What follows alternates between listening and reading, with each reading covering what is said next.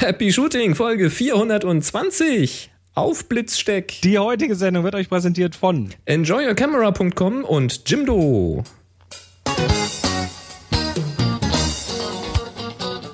Hier ist eine weitere Ausgabe von Happy Shooting, der Fotopodcast. Da macht man mal eine Live-Aufnahme und kommt voll durcheinander hier. Ja, das ist halt so. Heute ist eine ganz besondere Spezialsendung, aber dazu gleich mehr. Wir, dazu gleich mehr. Ähm, sag mal was, hallo? Hallo? Sag ich sag was. was. Nee, hallo? Der, der, andere. Hallo? Sag mal hallo.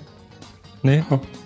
hallo? Und hier sind eure Moderatoren, Boris und Chris. ja. Ja, wo ist er der, denn? Der, der sich so zaghaft hier gemeldet hat, ist der Thomas. Hallo Thomas. Hallo Boris, hallo Chris.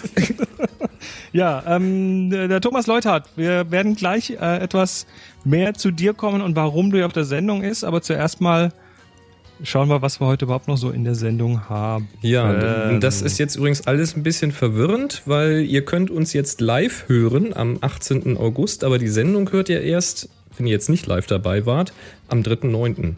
Ja, das ist alles, es hat seine Gründe. Wir müssen das Chris hat sich das machen. irgendwie ganz toll ausgedacht. Das ja, macht er nur, um mich zu verwirren. Gut. Es wird alles gut. Ja. Wir Fakt ist jedenfalls, das ist die erste Sendung nach dem Podstock und wir haben diese Themen für euch. Genau. Zum einen ziehen wir heute nämlich aus den Kommentaren. Jemand kriegt ein Päckchen Karten. Und du hast ein Video zu einer Lücke. Genau, ein Video zu einer Lücke.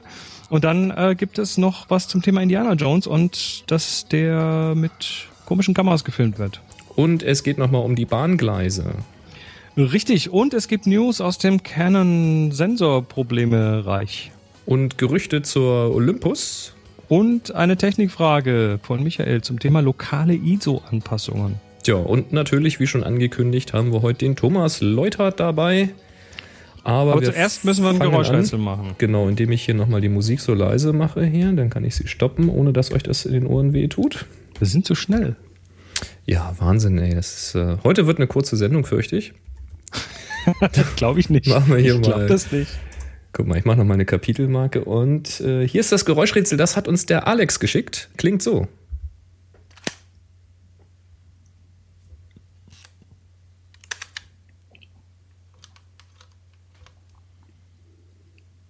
Vollmechanisch analog.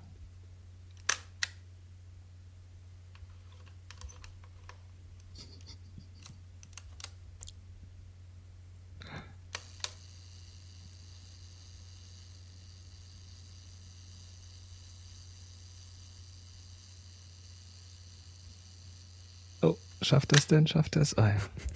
Geschafft. Ich finde das immer schön, wenn so Geräuschhäusel kommen, die sich unglaublich lange Zeit lassen, bis dann so. Ne?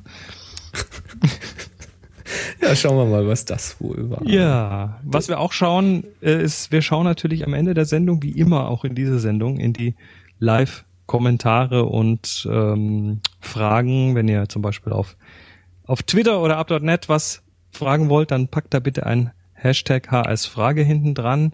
Auf Google Plus gibt es wieder einen Beitrag, den findet ihr in der Happy Shooting Community auf happyshooting.de slash community und bei Boris auf Facebook, äh, facebook.com slash Boris Foto.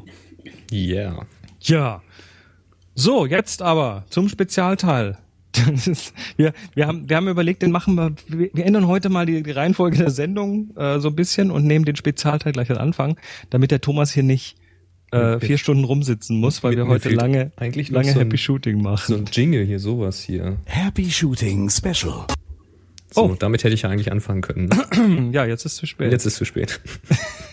aber Hauptsache, aber Hauptsache trotzdem eingespielt. ja, Thomas, hallo. Hallo. Du bist äh, hier zugeschaltet übers weite Internet und sitzt wo? Ich sitze in der Nähe von Zug. Das ist südlich von Zürich, zwischen Zürich und Luzern, mitten mhm. in der Schweiz, wie ihr hören könnt. Mein Hochdeutsch ist nicht so perfekt, dass man meinen Migrationshintergrund hört. ja, und du bist ähm, bekannt für Streetfotografie. Genau, ich mache seit rund sechs, sieben, ja, sechs Jahren Streetfotografie und ja, mache das sehr intensiv, mache eigentlich nichts anderes Ich reise sehr viel, ich gebe Workshops, schreibe E-Books und befasse mich halt mit den sozialen Medien. Und wer schon mal Streetfotografie eingegeben hat bei Google, wird wahrscheinlich auch meinen Namen kennen, denke ich mal.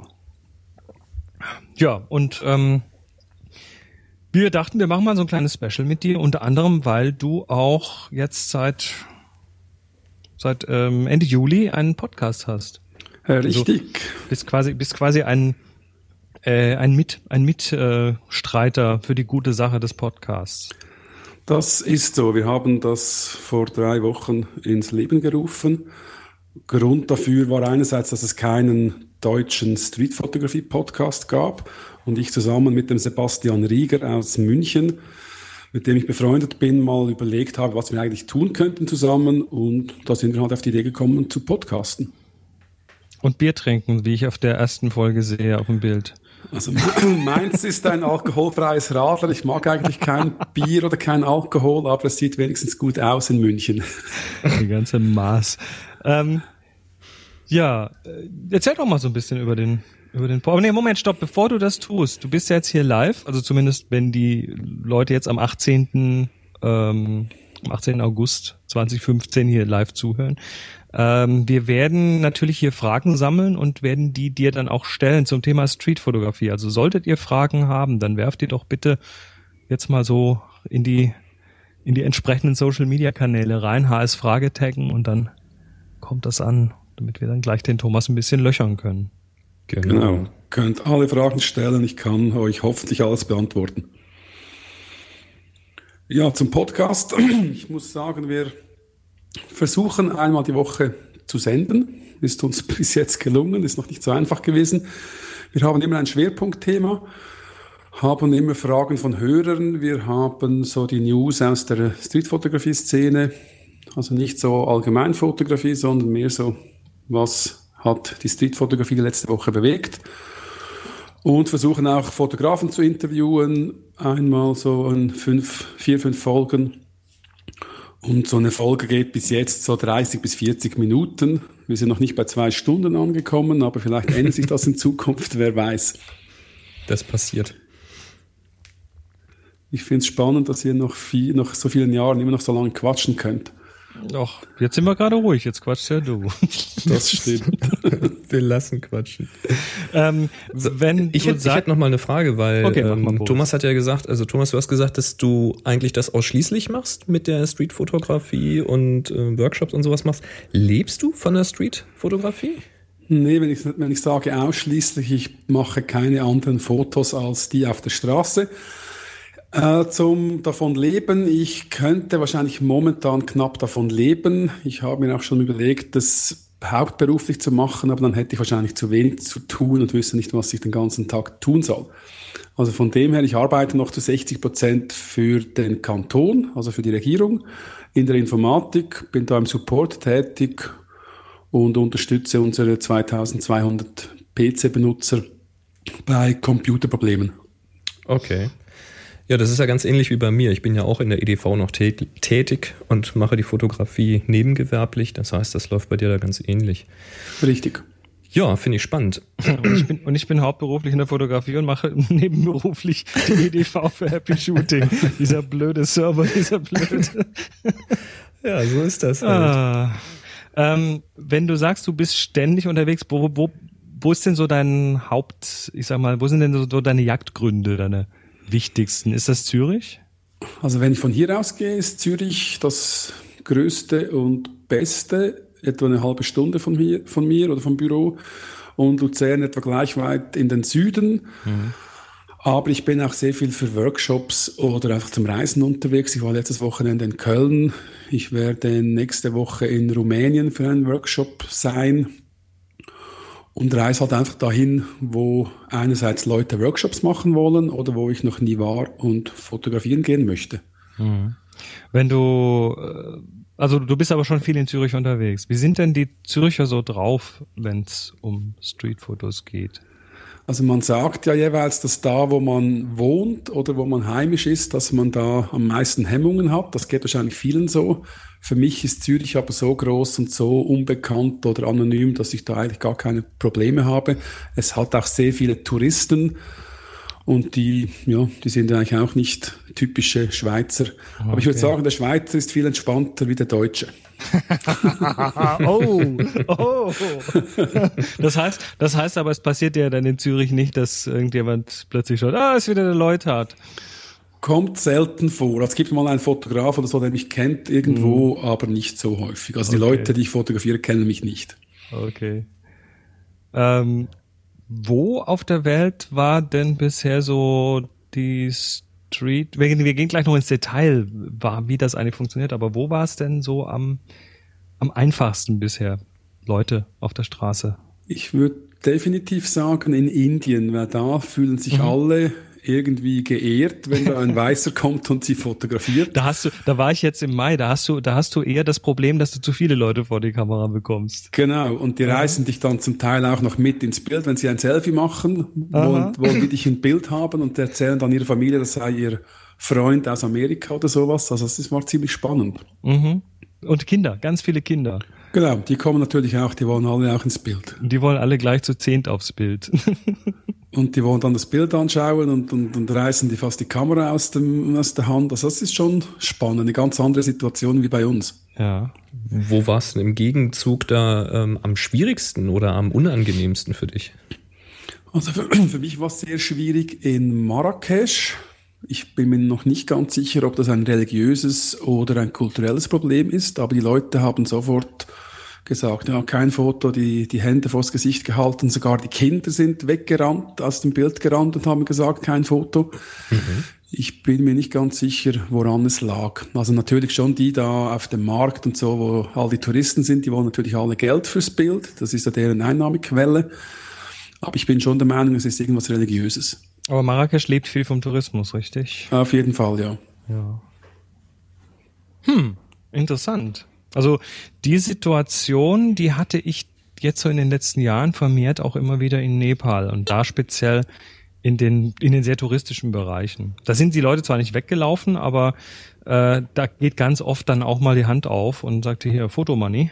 Mhm. Also wo sie dann tatsächlich auch eine Bezahlung wollen. Ja, aber es ist natürlich verständlich, wenn da viele Touristen kommen und wenn man merkt, man kann ein bisschen Geld damit verdienen, würde ich das wahrscheinlich auch machen, wenn ich da wohnen würde. Die, die es ganz gut machen, das sind dann so die, äh, die Sadhus, diese Holy Men, die sich dann mit entsprechend Farbe im Gesicht angemalt haben und bunte Gewänder tragen und dann gegen kleine Spenden sich fotografieren lassen, ja. Das sind ja bei uns die, die mit dem Superman-Kostüm auf dem Times Square rumrennen. genau. Sozusagen. Das ja, wäre so ungefähr das westliche Äquivalent, ja. Genau. Der, der nackte Cowboy und so. Genau. Mhm. Ganz genau. Äh, ja, gut. Ähm, wie gehst du ran? Ich meine, ich, ich, ich sag jetzt mal, ich bin jetzt hier ein unbedarfter, ein unbedarfter Mensch, der gerade irgendwie seinem Tagesgeschäft nachgeht und plötzlich kommt da so ein Typ und hält mir eine dicke Kamera ins Gesicht. Und, ähm, und ich sag mal dazu, von, von Thomas gibt's einige Videos, die findet ihr so bei YouTube, wo mal jemand mit der Kamera hinter dir hergelaufen ist, Thomas, und hat das, hat dich mal beobachtet, wie du da so vorgehst. Mhm. Und ich muss sagen, das ist schon ziemlich steil, was du da machst. Ja, dann, dann erzähl er, mal. Erklär mal. Ja, viel gibt es nicht zu erklären. Also einerseits, die Kamera ist nicht mehr so dick wie auf dem Video. Damals war es noch eine Spiegelreflex, eine Nikon D90. Heute bin ich sehr einfacher unterwegs mit einer OMD. Aktuell die OMD EM10. Also spiegellos, sehr klein mit 17 mm, umgerechnet sind das 34. Und seit ich die habe, werde ich eher als Tourist wahrgenommen und die Leute sind dann nicht mehr so erschrocken. Ich muss die auch nicht vors Gesicht halten. Ich kann da aus, ich sag mal, von der Hüfte aus fotografieren, sehe dann das Bild auf dem Display, kann es trotzdem kontrollieren. Also ich muss nicht durch den Sucher schauen. Das nimmt schon ein bisschen die, die Aggressivität, sage ich mal. Aber natürlich muss auch nahe ran, auch mit, mit einer äh, Micro Four Third Kamera. Aber grundsätzlich gehe ich auf die Leute zu, relativ langsam, also nicht hektisch mache dann mein Bild, tu manchmal so, als würde ich was im Hintergrund fotografieren und laufe dann einfach wieder weiter. Hast du hast du dann ab und zu mal die, ähm, also das, das ist jetzt eher so der Approach, ne? ich, ich gucke, dass die Leute mich ignorieren. Ähm, gehst du auch manchmal direkt auf Leute zu und sagst, hey, dein Hut gefällt mir, das Bild möchte ich haben? Das mache ich grundsätzlich eigentlich nicht, weil ich, ich rede nicht so gerne mit Leuten, also vor allem, weil es dann einfach zu viel Zeit benötigt, um denen zu erklären, warum und wieso und wohin das Foto okay. kommt und so weiter. Ich bin schon interessiert an Menschen, wenn ich mit jemandem sprechen kann, das, dann mache ich das manchmal schon. Aber ich frage nicht von mir aus, ob ich jemanden fotografieren darf. Es sei denn, die Person hat mich bereits bemerkt und ich kann nicht mehr ungeniert oder unbeobachtet fotografieren. Dann muss ich manchmal schon fragen, aber das mache ich nur dann, wenn das Motiv sehr, sehr interessant ist. Mhm. Aber die, die Größe der Kamera, also speziell jetzt die, also die kleinere Kamera, die hat schon deutliche Veränderungen gebracht. Die hat sehr, sehr große Veränderungen mit sich gebracht. Ich denke, ich bin früher vielleicht bei jedem, ja, 30, 40, 50. Bild angesprochen worden und heute wahrscheinlich noch eins von 100 oder 200 Mal, wenn überhaupt. Vielleicht habe ich mich auch persönlich weiterentwickelt und habe jetzt da versucht, oder kann viel einfacher Bilder machen, ohne dass man mich bemerkt. Also es ist einerseits die Kamera und andererseits das Verhalten.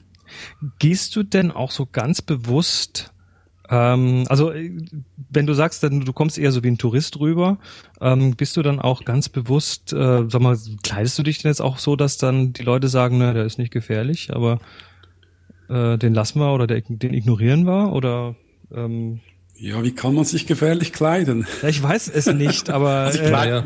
du, könnt, du, könntest dich jetzt, was weiß ich, mit äh, einem dicken Fotorucksack bewaffnen oder du könntest eine Fotoweste anhaben oder du könntest ein T-Shirt mit Logo drauf haben oder sowas. Aber das, du bist ja eher wie ein normaler Tourist auch angezogen, ne? Ich bin ganz normal angezogen, T-Shirt, im Sommer kurze Hosen. Ich trage die Kamera um den Hals mit einem normalen Strap und habe nichts sonst dabei. Also vielleicht mal eine, eine kleine Tasche, eine Umhängetasche habe. Ich sehe nicht unbedingt wie ein Fotograf aus.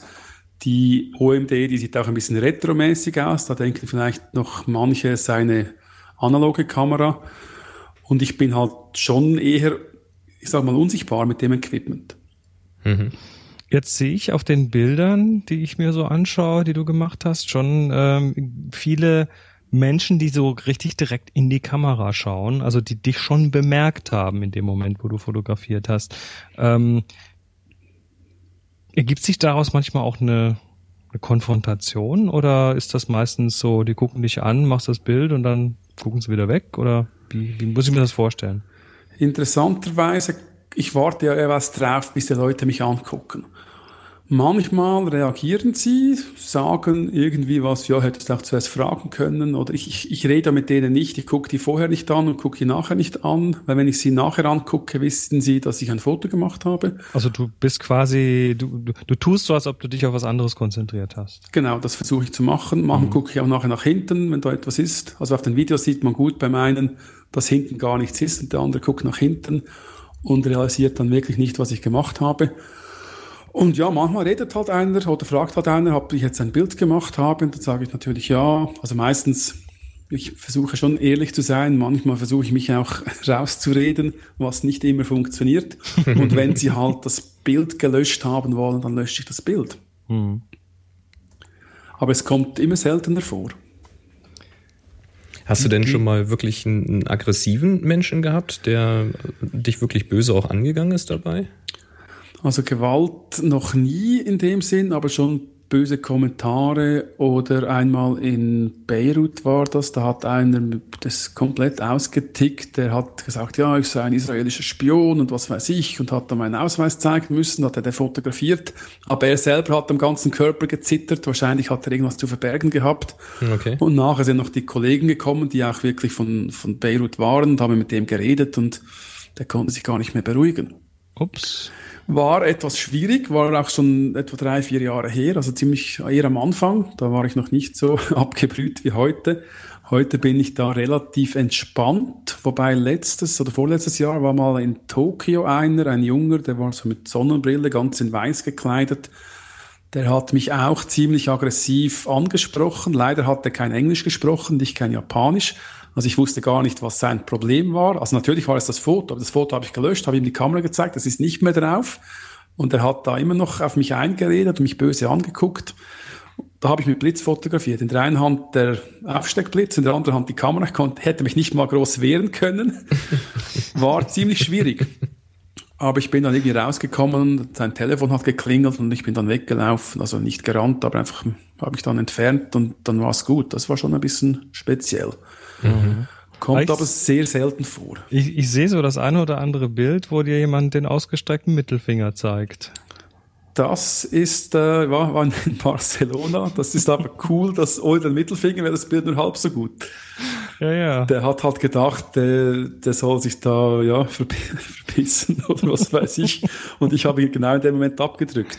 Und ja, ich finde es ein sehr, sehr intensives Bild, auch mit der Spiegelung von außen und innen, mit seinen Augen, mein Gesicht und die Kamera und so, das sieht ziemlich cool aus. Da sind viele mhm. Ebenen drin, ne? Das Bild kenne ich auch. Ja, das, ja. Sind, das machst du eh, glaube ich, ganz gern, so durch, durch Scheiben in, in irgendwelche Cafés rein fotografieren. Genau, ich finde das eine, also nicht, weil, weil ich Angst habe, man sieht da, ich gehe auf die Leute auch draußen auf die Leute direkt zu, aber ich finde es halt spannend, man sieht sehr viel von außen, ein bisschen was von innen, je nachdem wie das Licht ist und wie hell und dunkel es ist. Und es wirkt halt sehr, sehr gut und spannend. Weil, weil halt dann tatsächlich, wie Boris gerade sagte, so Tiefe, Tiefe drin entsteht und Ebenen entstehen, ja. Genau. Jetzt hast du gesagt, du hattest in einer Hand den Blitz, in der anderen Hand die Kamera. Also jetzt nicht da bei diesem Café-Foto, sondern in Tokio und wahrscheinlich auch zu anderen äh, Gelegenheiten. Dann kennst du wahrscheinlich auch Bruce Gilden. Richtig, den kennt wahrscheinlich jeder, der auf der Straße fotografiert. Das ist ja so die alte Bruce Gilden-Technik. Ist, ne? ist das so ein bisschen äh, ein Vorbild, an dem du dich orientierst, oder ist, hast du das auch erst nachher erfahren, dass es da jemanden gibt, der das so macht? Nee, ich habe den natürlich schon von Anfang an gekannt, seine Videos auf YouTube. Vorbild würde ich jetzt nicht sagen. Ich wollte es einfach mal probieren, weil wenn man nach drei, vier, fünf Jahren, irgendwann hat man das Normale gesehen und versucht halt mal neue Dinge aus. Mhm. Und dann habe ich das mal ausprobiert und festgestellt, das ist eine coole Sache. Du hast immer genug Licht dabei. Du musst halt mit einem Schuss sofort alles richtig machen. Aber es gibt auch einen coolen Effekt und ich fand es ziemlich spannend obwohl die Bilder jetzt nicht so ausdrucksstark sind. Das ist eine ganz andere Art von Bildern, aber es macht halt Spaß. Mhm. Wenn du unterwegs bist in der Stadt, bist du dann eher, bewegst du dich eher ständig oder suchst du dir irgendwo eine coole Ecke aus und sagst, jetzt warte ich hier mal, bis irgendwie jemand mir in die, in die visuelle Falle läuft? Es gibt beides. Entweder findest du eine Location, die vom, entweder vom Licht her oder vom Hintergrund her sehr gut passt und dann brauchst du einfach noch einen Protagonisten, der da ins Bild läuft und die Szene, sag jetzt mal, komplettiert. Mhm. Aber meistens laufe ich umher und suche mir halt Situationen oder Menschen, die irgendwas Besonderes haben oder Farben, die zusammenpassen, obwohl ich fotografiere meistens schwarz-weiß. Aber je länger, je mehr sehe ich auch Farben, die zusammenpassen.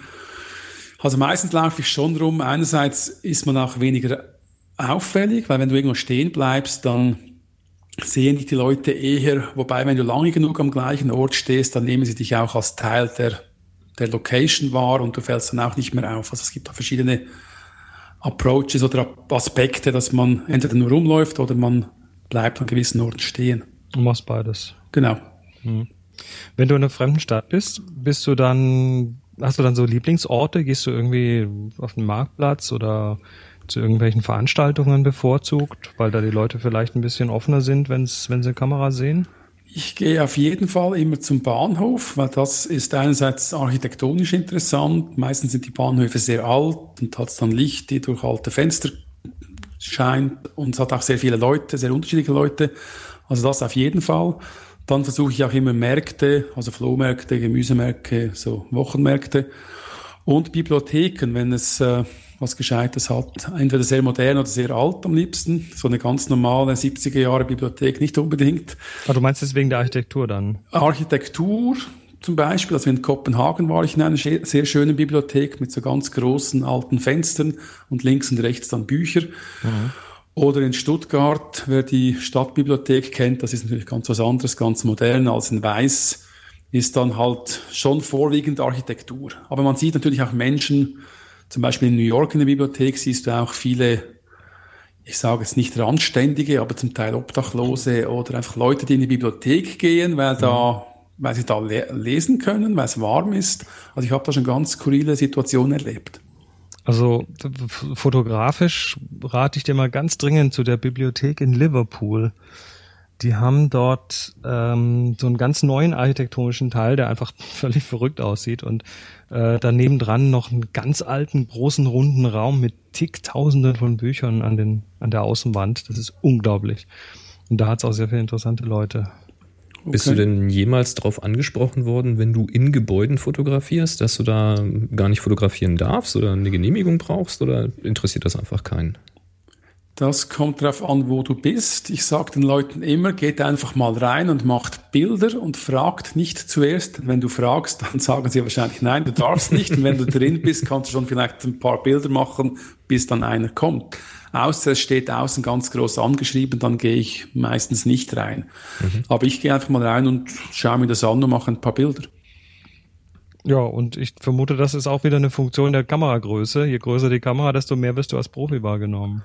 Das ist klar. Also manchmal, du siehst es auch in den Fußballstadien, mit einer spiegellosen kommst du wahrscheinlich eher rein mhm. als mit einem großen Spiegelreflex. Bei Konzerten zum Teil auch. Also da denkt keiner, der sich nicht auskennt, dass die Kamera was, was Gutes kann. Na gut, und mhm. Stichwort Bibliothek, wenn du jetzt mit der Spiegelreflex da drin bist und es macht dann dauernd Klack, das ist natürlich etwas auffälliger, als wenn es nur so ein ganz zartes Klickchen macht. Mhm.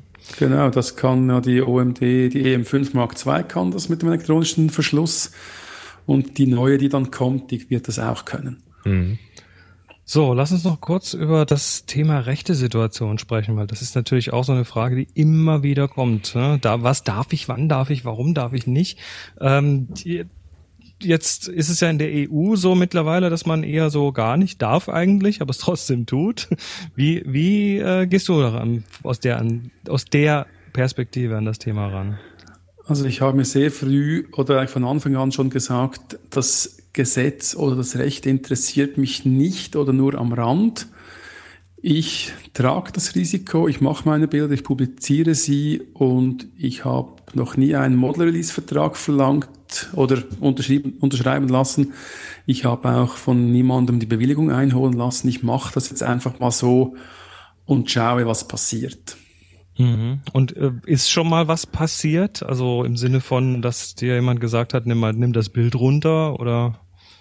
ähnliches? Ja, es ist mal, ich habe mal eine Dame auf dem Times Square fotografiert, die ganz viele Tattoos hatte. Die hat sich etwa eineinhalb Jahre mal irgendwo erkannt und hat mir geschrieben. Die hat sich sogar noch erinnern können, als ich das Foto gemacht habe. Und sie hat sich gefreut, dass jemand, der da ein bisschen populär ist, ihr Bild gemacht hat und das publiziert hat. Also für sie war das ganz okay. Ich habe dann einen Print geschickt eine andere Geschichte, ich hatte mal eine Ausstellung in der Nähe von Bern, da habe ich extra, um zu schauen, was passiert, mal ein Bild aus Bern genommen von einer Dame, die Zeitung liest, äh, hinter, einem, hinter einer Scheibe, also ein Scheibenbild. Und etwa drei Tage später kam dann auch eine Mail von der Dame, ja, sie hätte sich da gesehen und sie wäre da nicht so erfreut. Hat sie jetzt zuerst in der Zeitung gelesen, da war es auch abgedruckt, das Bild. Und nachher auf der Ausstellung, als das Bild dann einen Meter auf einen Meter groß draußen gesehen hat, hat sie dann gesagt, ja, so schlecht ist es doch nicht. Und sie war eigentlich dann auch nicht so negativ eingestellt. Aber auch da ein Print geschickt und die Sache war erledigt.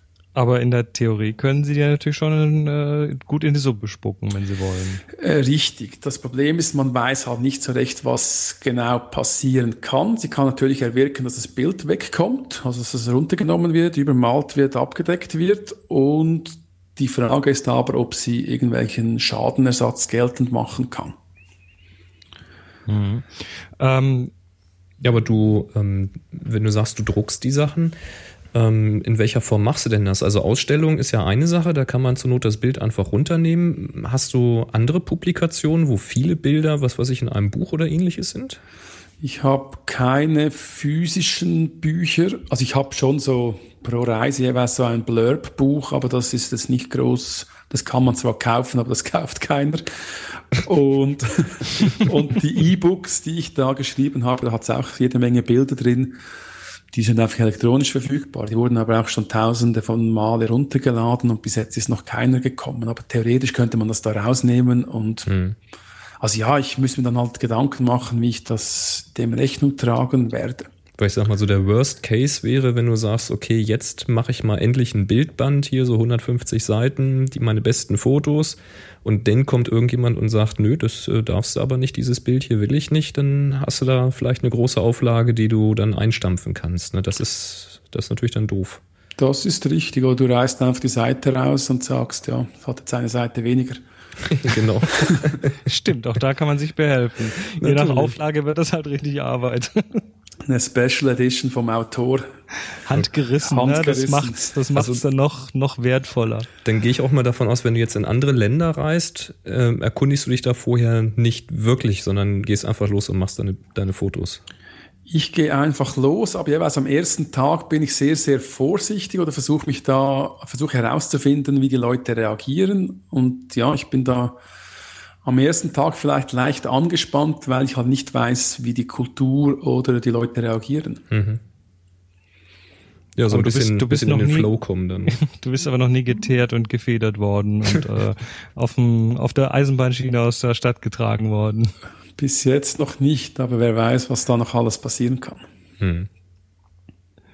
Na gut. Ähm, Boris, wenn du nicht noch weitere Fragen hast, dann können wir jetzt vielleicht mal schauen, ob so an anderen Stellen noch Fragen rein. Ja, also die rechte Frage war zumindest auch im Chat schon, das habe ich gesehen. Die hat es hier noch nicht ins Twitter geschafft. Bei Twitter fragt aber Hamburg Chem ähm, an den Thomas, sollte ein Streetfotograf im Serienbildmodus arbeiten?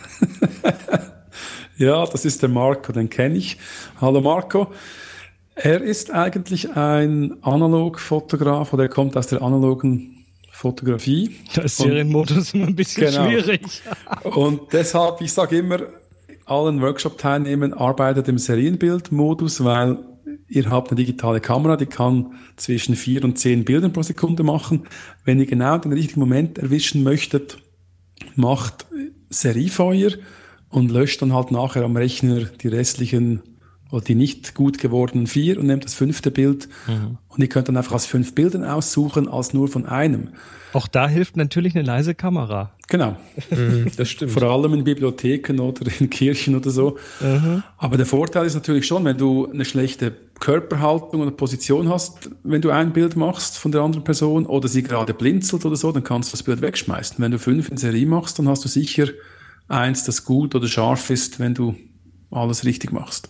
Mhm. Da fragt der Daniel bei Twitter, der Gold Colored, at Gold Colored, hallo. Ähm, wie umgehe ich das komische Gefühl beim Fotografieren im Street-Bereich? Nennt man es Angst? Ich glaube, manche nennen es Angst. Wir können gerne mal darüber sprechen, sage ich jeweils. Jetzt legt euch auf die Couch. Der, die Angst ist jeweils bei euch im Kopf. Ich denke, ihr müsst einfach mal es versuchen. Ich weiß nicht, ob es hilft, sich Mut anzutrinken, aber es ist einfach nur diese, die ersten zehn Bilder, bis ihr realisiert habt, es funktioniert wirklich. Also es sagt selten jemand was oder geht in eine Gruppe raus, wenn, während Workshops, wenn wir manchmal zu dritt, zu viert unterwegs sind, dann denken alle, ja, das ist ein Fotokurs, lass die mal fotografieren. Es ist, es ist etwas, was du mit dir selber äh, wie soll ich mal sagen, ausmachen musst oder wie du selber darüber hinwegkommst, indem du einfach übst und probierst und dich immer näher annäherst an die Person und irgendwann realisierst du, es ist gar nicht so schlimm. Mhm, das ist quasi so, so, so eine Selbsttherapie. Ja, ich kann, ich kann dir die Angst nicht nehmen. Ich kann dir nur sagen, du versuch die Leute nie direkt anzuschauen, ihnen nie in die Augen zu schauen, versuch sie zu ignorieren, mach aber trotzdem ein Bild, knippst zuerst einmal links und rechts ein bisschen rum und tu so, als würdest du einfach alles ein bisschen fotografieren. Und irgendwann hältst du auf die Person, machst das Bild und dann knippst noch ein bisschen weiter und versuchen ruhig zu bleiben, nicht zu hektisch und ja, und man sieht dir die Angst leider auch an. Das ist halt auch ein bisschen schwierig, wenn du da mit Angst unterwegs bist. So mit Schweißperlen auf der Stirn. Genau. Ja, man hat dann eine unsichere Körpersprache, ne? Das, genau. das fällt auf, das stimmt. Also was, was ich am Anfang auch gerne gemacht habe, ist so in der Stadt, ähm, wenn irgendwo Brunnen sind oder so etwas, da sitzen ja auch Leute rum, da kann man sich erstmal um den Brunnen kümmern und dann ganz bisschen näher rangehen und dann mal einzelne Personen sind dann halt zufällig mit drauf, ja, passiert halt und so. Und wenn man dann irgendwie merkt, die registrieren einen gar nicht, dann kann man weitermachen. Was ich dabei gemerkt habe, ist, was ich eigentlich lieber mache, Was aber tatsächlich immer so ein bisschen Herausforderung ist, auch für mich, jedes Mal wieder, wenn ich damit mal wieder anfange, die Leute tatsächlich anzusprechen. Also nicht äh, Street Photography im eigentlichen Sinne, sondern eher Straßenporträts zu machen von fremden Leuten. Ähm, wenn man halt so Leute sieht mit einem spannenden Bart oder einer interessanten Kleidung oder einem coolen Tattoo oder einem süßen Hund oder so, ähm, dass man wirklich ganz klar auf die Leute zugeht, sich ganz kurz vorstellt, dass man sagt, dass man hier irgendwie, ähm, also immer einen Grund geben, ne? dass man irgendwie so ein Fotoprojekt gerade macht äh, zu dem und dem Thema und äh, ob sie denn Interesse hätten, ein äh, Foto von sich zu bekommen und so. Und da musst du aufpassen, dass die Leute nicht gleich denken, du willst ihnen was verkaufen. Ja, das ist halt die Frage, wie du auftrittst. Ne? Also wenn du jetzt natürlich super schleimig professionell irgendwie daherkommst und gleich äh, einen Model-Release-Vertrag unterschreiben lässt, dann hast du natürlich verloren. Aber wenn du da wirklich ganz unbedarft und freudestrahlend und sehr emotional an die Sache rangehst und äh, also bisher habe ich da sehr gute Erfahrungen. Das, die Schwierigkeit ist mal, wenn man anfängt damit in, in, in irgendeiner Stadt und sagst, jetzt mache ich das mal, weil ich habe jetzt irgendwie zwei Stunden Zeit vor dem nächsten Termin, jetzt gehe ich mal los und mache ein paar Bilder. Ähm, so die ersten Leute ansprechen, das ist immer so diese Überwindung, dieses, äh, was Thomas vorhin so sagte, erstmal vorsichtig anfangen, wenn er irgendwo ankommt, so in diesen Flow reinkommen. Das ist da auch so. Und wenn du natürlich die ersten zwei Leute ansprichst und beide sagen ja, dann bist du natürlich euphorisch und es läuft. Ähm, wenn die ersten zwei schon sagen Nein, dann kostet das echt Überwindung weiterzumachen. Aber meistens lohnt es sich dann doch. Ähm, jetzt kommt hier der Thomas. Hallo Thomas. Ähm, der fragt, ist man mit einem Klappdisplay ein richtiger Streetfotograf? naja, vielleicht musst du auch noch eine Leica haben, dass du ein richtiger Streetfotograf bist. Genau. also für mich ist das Klappdisplay eins der Musskriterien einer Kamera, weil du kannst damit sehr, sehr viele Dinge tun, wo du mit der Spiegelreflex nicht kannst oder mit sehr, sehr viel weniger Aufwand. Also ich kann vom Boden aus ein Bild machen, voll kontrolliert, dann muss ich mich nicht auf den Boden legen. Mhm. Ich kann von oben senkrecht im rechten Winkel zum Boden ein Bild haben und kann das trotzdem noch kontrollieren. Und die Leute sehen halt auch nicht so, dass ich fotografiere. Als wenn ich die Kamera, die Spiegelreflex vor dem Auge habe, sieht halt sofort jeder, dass ich ein Bild mache. Mit dem Klappdisplay habe ich das nicht. Das ist, das so ein bisschen ja, wie früh mit dem Schachtsucher. Ne? Genau, so Vivian Meyer. Ne? Die, du siehst ganz viele Bilder, wo sie, die sie natürlich mit der Rollerflex aus Bauchhöhe gemacht hat und die Leute schauen dann so nach oben, weil sie so über, über die Kamera leicht drüber, weil sie sie anschauen, aber gar nicht die Kamera bemerken. Das, das habe ich heute auch zum Teil. Wenn du Seriefeuer machst, dann siehst du meistens, guckt er zuerst auf die Kamera und dann dir in die Augen oder machen auch umgekehrt. Dann siehst du, jetzt hat er mich in die Augen geguckt und dann sieht er die Kamera. Ja, also ich find, bin der Meinung, das ist ein sehr, sehr gutes Werkzeug, das Klappdisplay. Mhm. Dann hat hier der Keren Wang eine Frage zum Lieblingsshooting-Ort in Zürich und auf der Welt. Auf der Welt hat sie ja schon gesagt. Was wäre denn in Zürich dein Lieblingsort? Also in Zürich bin ich sehr oft zwischen Bahnhof und See unterwegs, also die Bahnhofstraße runter, das ist auf die Haupteinkaufsstraße. Ja, ich kann, ist noch schwierig zu sagen, die Haupt, der Lieblingsort in Zürich, weil es hat gibt halt viele Dinge und das, was du schon fotografiert hast, da gehst du sowieso nicht mehr hin. es ist manchmal schwieriger, neue Orte zu finden in einer Stadt, die man kennt. Also auch mal in Quartiere gehen, wo man sonst nicht hinkommt. Mhm. Aber so rund um den Bahnhof finde ich gut, am See vorne ist es gut. Aber auch die Altstadt Niederdorf gibt verschiedene Orte. Und Lieblingsstadt weltweit, also jeder, der noch nie in Istanbul war, der sollte mal dahin gehen, weil die Stadt einfach unglaublich groß und interessant und vielseitig ist. Ich weiß nicht, ob ihr mal, war ihr mal in Istanbul? Nee, steht aber auf meiner Liste, ganz oben sogar. Ja, ich denke, man kommt auch da relativ einfach, schnell und günstig hin. Also es ist so eine Destination, die ist vor allem, wenn man nicht zur Hauptreisezeit fliegt, ist es relativ günstig. Also so im Frühjahr oder im Spätherbst, wo es dann auch nicht mehr so heiß ist, aber es könnte unter Umständen halt ein bisschen regnen. Aber da kommt man gut hin. Der Daniel schießt noch eine Frage hinterher und zwar zur Brennweite. Er hat auch die EM10, also auch Micro Four Thirds hatte am Augenblick das 14 bis 42 und wollte sich einen 15 mm von Leica kaufen. Würdest du das empfehlen? Du hast ja gesagt, du bist mit einem 17 mm unterwegs. Hast du Autofokus oder machst du das manuell? Ich habe Autofokus. Gibt es von Leica einen 15 mm? Ich dachte, die hätten einen 25 mm, also Panasonic mit Leica zusammen. Aber ja, also 15 ist halt ein bisschen weitwinkliger. Aber schlussendlich, äh, wenn du mit der Brennweite zurechtkommst, kannst du das gerne anschaffen. Also von, schlussendlich musst du. Ich denke, ob du jetzt 15 oder 17 nimmst, das macht den Kohl jetzt auch nicht fett. Nee, überhaupt nicht. Ich habe früher auch mit 20 fotografiert. Ich habe auch einen 19er von Sigma.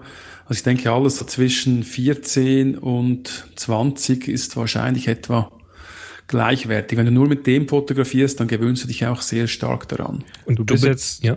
Chris. Du bist jetzt, was, was, was Marken angeht, jetzt auch nicht so ganz religiös, wenn du sagst, hier das von Sigma und das von so und so. Ich habe das Sigma vor allem gekauft, um, weil es ist viel, viel günstiger als das 17 und ich werde sehr oft gefragt, welches das sie kaufen sollen und ich muss es einfach mal ausprobieren, um zu sehen, was das kann. Und nee, ich bin nicht religiös. Klar, ich habe ein bisschen Zusammenspiel mit Olympus. Ab und zu gebe ich da Workshops für Olympus, bin auch Olympus Visionary. Das ist so eine das sind die Enthusiasten von Olympus. Hm. Aber ich bin jetzt da nicht vertraglich gebunden oder so. Aber ich mag halt die, die Kamera und die Linsen, die sind, ich bin sehr zufrieden. Aber ich gucke auch mal, was die anderen Hersteller haben und eben, wenn ich halt gefragt werde, die meisten Leute müssen gucken, dass die Kamera nicht zu teuer wird und dann sage ich, kauf dir eine EM10 und eine 19 mm von Sigma und du bist bereit für die Straße. Und das kostet etwa weniger wie 700 Euro. Mhm. Und du sagst, du benutzt den Autofokus, wenn wir schon bei der Technik sind, arbeitest du gerne offenblendig, also mit geringer Schärfentiefe, oder sagst du eher, naja, jetzt machen wir hier mal, ich, ich fokussiere mal vor, so auf zwei Meter oder auf drei Meter und blende acht und passt? Nee, ich nutze den Autofokus, ich arbeite im P-Modus, also ich weiß auch nicht, was er für eine Blende nimmt. Aber meistens ist es offenblendig. Okay. Es hat mich mal einer angesprochen und gesagt, ja, du hast immer so krumme Einstellungen bei den Exif-Daten. Da habe ich gesagt, ja, wahrscheinlich, weil ich ein P fotografiere. weil die Kamera macht sehr viel richtig und ja, ich kann mich dann sehr stark auf den Inhalt und auf die Komposition konzentrieren, wenn ich da nicht noch lange rumfummeln muss, bis die Einstellungen stimmen. Und Zeit habe ich ja sowieso sehr wenig. Und die Automatiken sind heute so gut, dass das in der Regel klappt. Genau. Und der Autofokus, der hat ja dann eh wahrscheinlich eine, eine Präferenz auf Gesichter. Hat er auch, kann man dazu einschalten. Bei 17 mm funktioniert das sehr gut. Bei 45, was ich auch manchmal verwende, ist es dann nicht mehr so zuverlässig, vor allem bei Offenblende, wenn der Schärfebereich sehr schmal ist. Wenn du 45 sagst, dann auch auf der Micro Four Thirds, das heißt, Richtig. das ist dann eher ein leichtes Tele. Bist du äh, dann, bist du eher weitwinklig unterwegs und musst nah ran oder bist du eher, äh, oder wo ist so der Mix ungefähr? Also 95 Prozent weitwinklig mit 17 mhm. mm, umgerechnet 34 und manchmal mit einer zweiten Kamera mit 45 mm. Das ist dann mehr so für Porträts oder Details oder wenn ich halt nicht nahe genug rankomme, weil irgendetwas im Weg ist.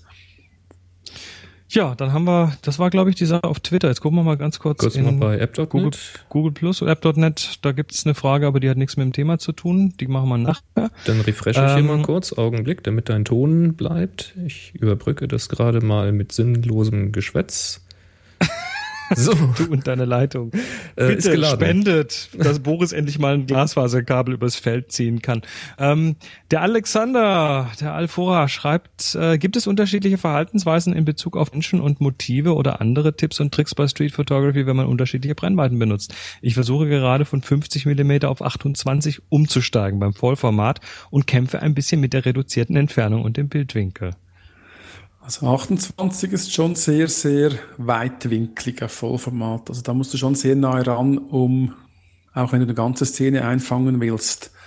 Vielleicht gibt es irgendwo noch einen Zwischenschritt, so 35 oder so, um nicht den direkten Schritt zu wagen. Aber bei den Menschen ist es so, du musst halt versuchen, möglichst unauffällig zu sein und eben nicht hektisch und es einfach mal tun. Du siehst dann sofort, du kriegst da sofort Feedback, ob die Leute das jetzt mögen oder nicht. Ist halt, ja. Ist halt, glaube ich, je weitwinkliger man ist, ja, desto näher muss man ran, aber desto mehr Impact haben die Bilder auch.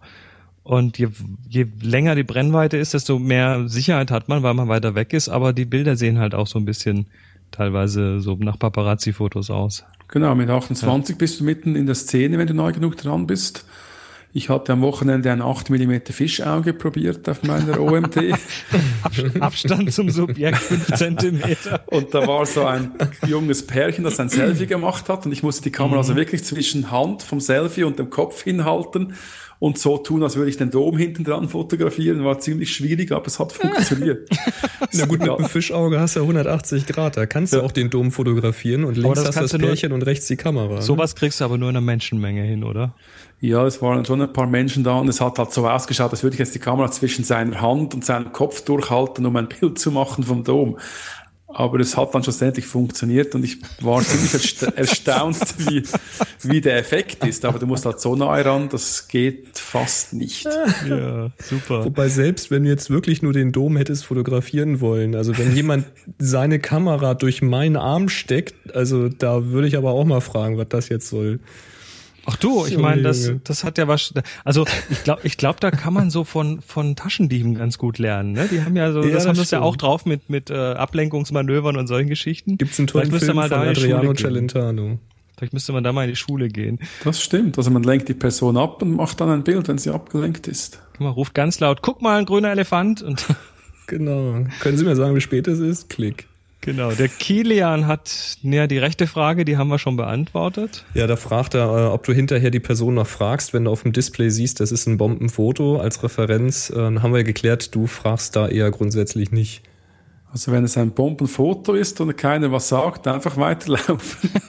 Denn wenn du fragst, dann hast du das Risiko, dass du das löschen musst. Ja. Also schlimm ist, wenn du ein Bombenfoto hast und der fragt dich dann, was du jetzt mit dem Bild machst und wenn es gelöscht haben. Das ist dann schwierig, weil dann musst du dem das irgendwie ausreden. Irgendwie argumentieren. Ja. Argumentieren oder halt einfach wegrennen. das Bild retten. Ja, oder auf zwei Karten fotografieren und es nur von einer löschen. Ne? Genau. Oder löschen und dann mit dem Wiederherstellungstool die Karte wiederherstellen. Hast du das auch schon mal gemacht?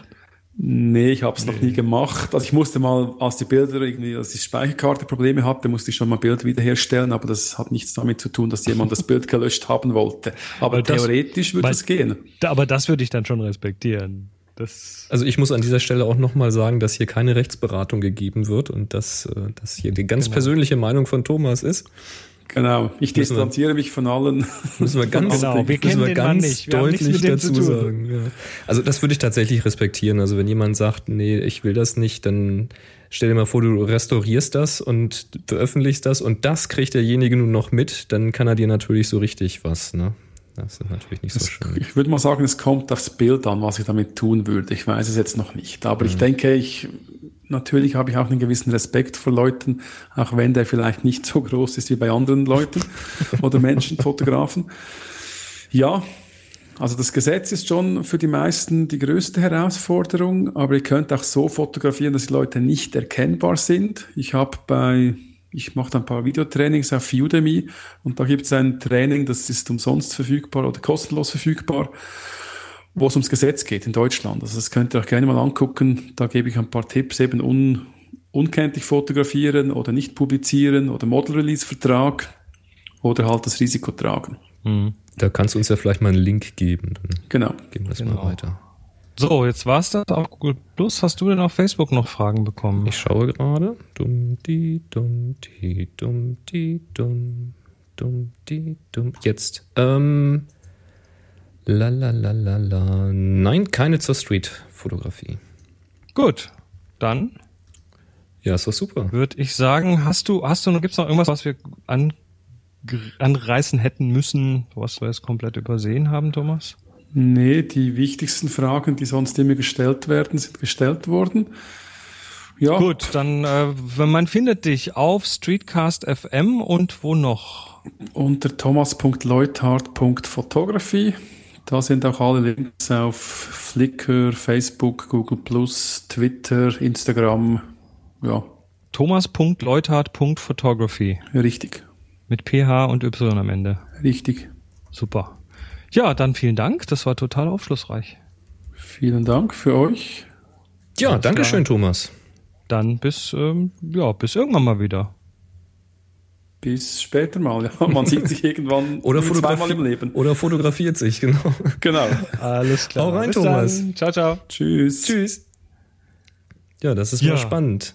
Ich, bin- Ich habe den Link hier mal mit in unser äh, Ding und dir in deinen, deinen Chat geworfen für Ja. die, für die Show Notes mit dem Videotraining, was er sagt. Das geben wir doch gerne mal weiter. Sehr schön. So, dann sind Klasse. wir.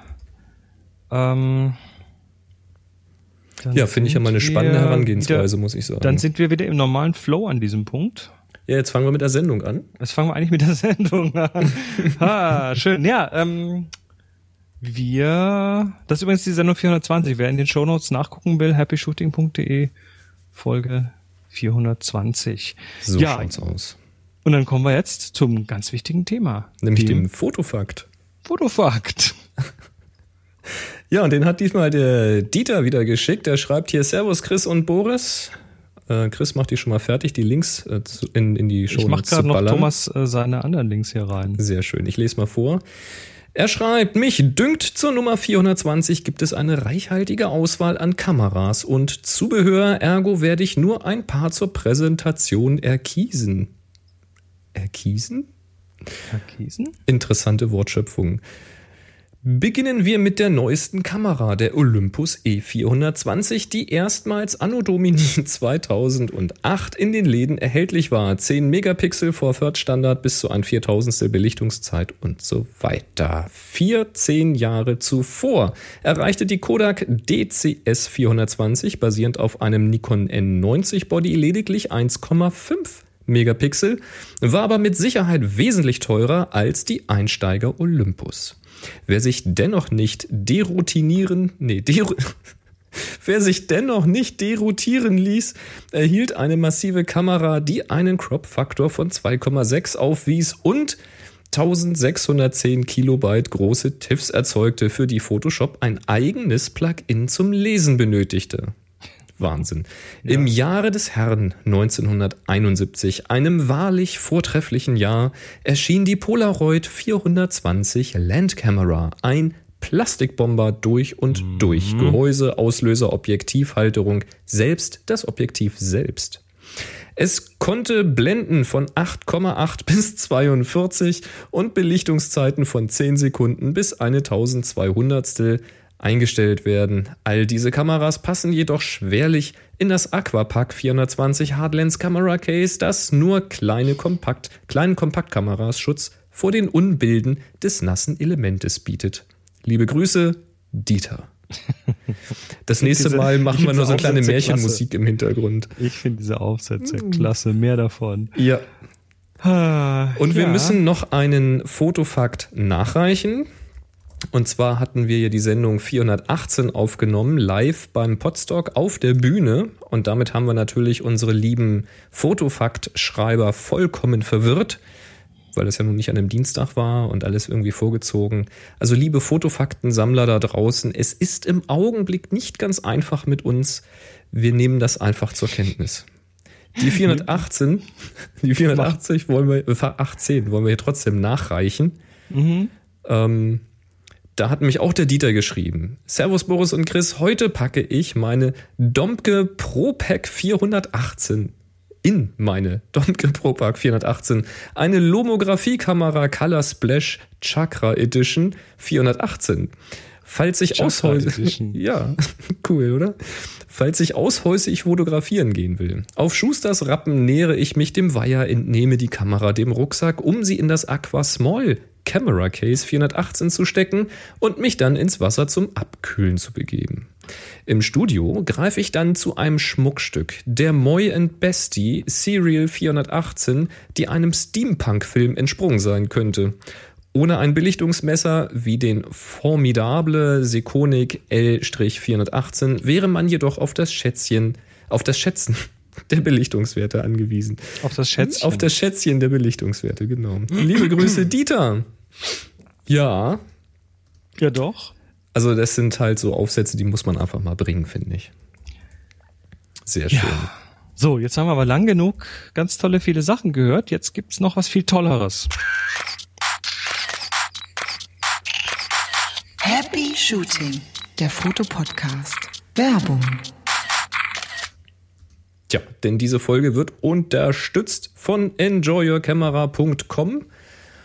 die ähm, ja hier nicht nur die Sendung unterstützen, sondern uns auch immer wieder schöne Sachen zum Spielen schicken. Und diesmal hatten sie uns geschickt, das ist aber schon länger her, den Strip Tube. Und Ja. den haben wir getestet. Und den haben wir getestet und zwar bei den Klostergeistern und da haben wir ihn auch direkt verlost. Also da gibt's jetzt schon einen glücklichen Gewinner von. Ja, Strip Tube, das ist eine Röhre. Also man könnte sagen, so eine übergroße Pringelsdose oder ja, wesentlich stabiler es und gibt äh, diese, sieht auch besser aus, muss gibt diese, sagen. diese Pappversandröhren, wo man so Poster drinne versenden kann. Stellt euch sowas vor, aber eben in leicht aus Kunststoff und in drinne voll verspiegelt und an einer Seite geöffnet. Von Also unten, sch- ja, Der Länge nach quasi ist das Ding der Länge nach geöffnet, an einer Seite mit Ja. Milchglasscheibe, schön diffus und unten kann man eben einen handelsüblichen Aufblitz, einen Aufblitzsteck, einen Aufsteckblitz reinstecken. Ein Aufblitzsteck. Ja, den kann man unten ran tun. Ähm, dafür sind richtig so Haltebacken da unten dran, die mit so Haltebacken? Haltebacken, ja. Haltebacken. Ja, so, So Haltebäckchen. Haltebäckchen. Kennst du die nicht? Ja, Nee. die, die werden auch rot, wenn sie sich genieren. ähm, die konnte man mit so einem Innensechskant-Winkelschraubendreher, im Volksmund auch Inbus genannt, konnte man die lösen und äh, verstellen und auch wieder schön festmachen. Also ihr könnt die an euren Blitz anpassen, damit der Blitz da schön sauber drinne steckt und auch hält. Ähm, das Ganze wird noch unterstützt mit so einem Klettverschluss, also wird noch ein Klett um den Blitz drumherum gezogen, das Ganze schön eingespannt. Ähm, jetzt würde man natürlich trotzdem sagen, okay, jetzt habe ich da eine Röhre dran, die ist bestimmt boah, ein Meter oder so ist die lang gewesen, schätze ich jetzt mal so aus dem Bauch. 80 Zentimeter bis ein Meter. Jetzt würde man ja sagen, ja gut, jetzt normalerweise würdest du den Blitz in den, in den Blitzfuß aufs Stativ stecken und dann hängt da so eine riesen Röhre dran. Das ist natürlich schon eine Belastung für den Blitzfuß vom Blitz. Und deswegen macht man das auch nicht, sondern diese Strip Tube hat an der Seite eine Schiene und diese Schiene passt in einen ja leider nicht handelsüblichen Blitz ähm, hinein, weil so ein Blitzschuh hat ja normalerweise an einer Seite einen Anschlag, so dass man den Blitz nicht durchschieben kann. Deswegen funktioniert das nicht. Und ich habe auch ähm, Blitzschuhe, die keinen Anschlag haben, wo man durchschieben kann. Da muss man mit so einer kleinen Schraube festdrehen an der Seite. Die haben auch nicht gepasst, weil die waren ein bisschen zu schmal. Was es aber gibt, sind solche Blitzschuhe, wo sich eine der Seitenhaltebackenteile ähm, tatsächlich mit der Schraube auch verschieben lässt. Also eher wie ihr das so von Kamerahalterungen, von diesen Schwalbenschwanzhalterungen kennt. Ähm, sowas benötigt ihr. Und dann kann man diese Strip-Tube da eben direkt mit der Schiene drauf befestigen und zwar so, dass der Schwerpunkt genau in diesem Blitzschuh drinne steckt. Das balanciert man relativ schnell aus. Und dann lässt es sich eben ziemlich easy äh, bewegen und im Winkel anpassen, wenn ihr dann Neiger habt. Das ist dann so ein Punkt, wo dann auch so ein Kugelkopfneiger ganz interessant sein kann, damit ihr dann wirklich allen, alle er- erdenklichen Winkel damit hinbekommt. Ja, und das haben wir mal ausprobiert und das ist interessant, das Licht, weil es ist auf der, in, in einer Richtung ja sehr hoch, das heißt, macht sehr weiche Schatten. Es ist aber nur ganz schmal. Es ist also wirklich so ein, so ein Streiflicht. Und ähm, deswegen hat das auf der schmalen Seite eben eine eher härtere Schattencharakteristik. Und diese Mischung, die eben ganz typisch für diese Streiflichter ist, die funktioniert damit eben auch. Ähm, Es ist- wird spannend, dieses Licht. es ist wirklich spannend. Es ist nicht ganz einfach einzustellen. Damit muss man ein bisschen üben. Wir haben da ja ein paar Experimente mitgemacht. Aber es war eigentlich relativ schnell auch so ein, so ein Wow-Effekt da, weil das ist ziemlich, ziemlich handlich, das Teil eigentlich. Also klar, es passt jetzt nicht in den Rucksack oder so. Aber äh, so ein zusammengebautes äh, Striplight, was man normalerweise hat, also so eine Softbox oder so, ja, entweder hat man den Stress, das Ding aufbauen zu müssen, um es eben klein zusammenfalten zu können, oder man transportiert es halt zusammengebaut und dann nehmen die ja noch mehr Platz weg. Und so eine Röhre, die wirfst du schon mal irgendwie auf die Rücksitzbank. Und da passiert auch nichts dran, also da musst du keine Angst haben. Das Ding hat echt einen robusten Eindruck gemacht. Ich fand das Ding spannend. Hast du da mal so einen, so einen Preispunkt? Wir kriegen immer den Kommentar, wir sollen auch mal die Preise dazu sagen. Ähm, ja, das StripTube kostet 179,99. Joa, kann man machen. Ähm, gibt's da noch mit einem, kann man noch einen speziellen Blitzschuhadapter dazu kaufen für 12 Euro und dann gibt's noch so einen Doppelpack, der ist dann im Preis ein bisschen günstiger, Hm. weil das ist, also zwei davon ist natürlich der Hammer dann. Das ist also richtig cool. Das ist, das ist quasi so ähnlich wie ähm, vom Licht her wie diese LED-Dinger, Mhm. diese LED-Stäbe. Nur ist, glaube ich, das StripTube noch ein bisschen größer. Ja, deutlich. Also der ist deutlich größer. Mhm. Und du hast natürlich die ganzen Vorteile, die auch ein Blitz hat, nämlich einfach, ähm, du kannst mit ganz anderen Energien und so weiter arbeiten. Ja, du hast das mehr heißt, Leistung, du kannst sowas, du sowas zum nicht. Beispiel auch bei Tageslicht mal einsetzen. Richtig. Also ist ein interessantes Produkt auf jeden Fall. Ja, und ihr bekommt natürlich, wenn ihr das bestellt oder egal was sonst bei Enjoy Camera, nochmal fünf Prozent auf die Bestellung, wenn ihr den Code Happy Shooting 2015 verwendet. Und wir bedanken uns herzlichst für die Unterstützung. Vielen, vielen Dank. Ja. Der Michael hat eine Frage. Hallo Boris und Chris, die Kamerahersteller treiben die Entwicklung in Hard- und Software ja ständig voran. Ist euch vielleicht bekannt, ob es Versuche gibt, so etwas wie eine regionale ISO-Einstellung anzubringen? Also in Hamburg eine andere als in München? Ich glaube, er meint auf verschiedenen Flächen des Sensors, auf verschiedenen Teilen des Sensors. Grundlegende Einstellungen wie Blende, Brennweite und Belichtungszeit wirken sich ja global auf das Bild aus. Wie verhält es sich mit der ISO-Einstellung? Durch gezieltes Verändern der ISO-Werte in verschiedenen Pixelgruppen könnte der Blendenumfang vielleicht deutlich erhöht werden. Äh, soweit mit der Tech-Denkerei. Viel, weiterhin viel Spaß beim Fotografieren, euer Michael. Tja, Ähm. Ich habe mal darunter so meine Ideen geschrieben. Bei ähm, Nikon gibt es ja schon so etwas, ich glaube, es heißt Active D-Lighting. Oder war das, Ja, bei Canon? Ist aber, ist aber trotzdem der komplette Sensor immer bei gleicher ISO. Richtig, also das, was er jetzt konkret, wie er das jetzt sagt, dass jetzt bestimmte Sensorbereiche mit unterschiedlichem ISO tatsächlich arbeiten, das ist mir nicht bekannt. Das wüsste ich jetzt auch nicht, ob das technisch machbar wäre.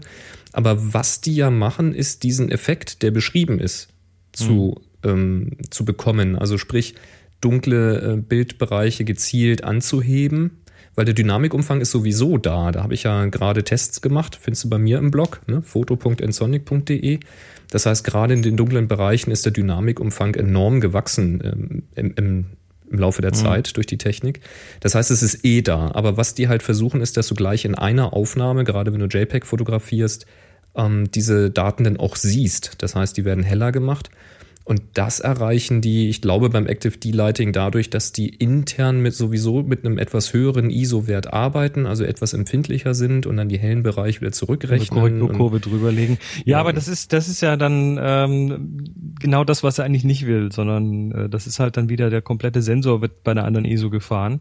ja, aber wie, wie, wie würdest du den, den Sensor vor der Aufnahme, sagen wir mal, flexibel mit, mit einem ISO-Wert-Teppich überziehen wollen? Das weißt du ja eigentlich erst, wenn du die Aufnahme gemacht hast, wie viel Empfindlichkeit du haben willst. Ich weiß, und da liegt das Problem. Nee, ich kann es nicht sagen, ich weiß nicht. Vielleicht, äh, ich vielleicht, äh, nee, ich weiß es nicht. Also es, es, das geht halt in diese Richtung HDR mit einer Aufnahme, um da eben mit verschiedenen äh, Verstärkungen zu arbeiten. Und ob das am Ende dann tatsächlich durch, ich meine, der ISO-Wert wirkt sich ja meines Wissens auch dann nur auf die Verstärkung aus, die dahinter ist.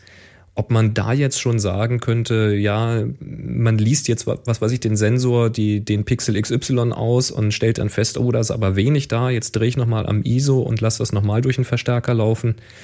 Ähm, keine Ahnung. Also was klar ist, HDR in der Kamera kommt, das gibt es ja schon. Mehr oder weniger gut funktioniert das und ich denke mal, auf so eine Idee mit dem ISO sind mit Sicherheit auch die Techniker schon gekommen und wenn da irgendeine Lösung kommt, äh, wie auch immer sie aussehen wird, wird das irgendwann so sein, dass du ein HDR in einer Aufnahme kriegst. Gut, gut. Der, nee, nicht der. Keiner hat das. Du hast es reingetan. Ich habe das reingetan, ja. Newsmeldung von Olympus. Ja, bei photographics-magazin.de gesehen. Ich weiß gar nicht, wo ich den Link her habe. Ähm, es geht um die OMD EM10 Mark II.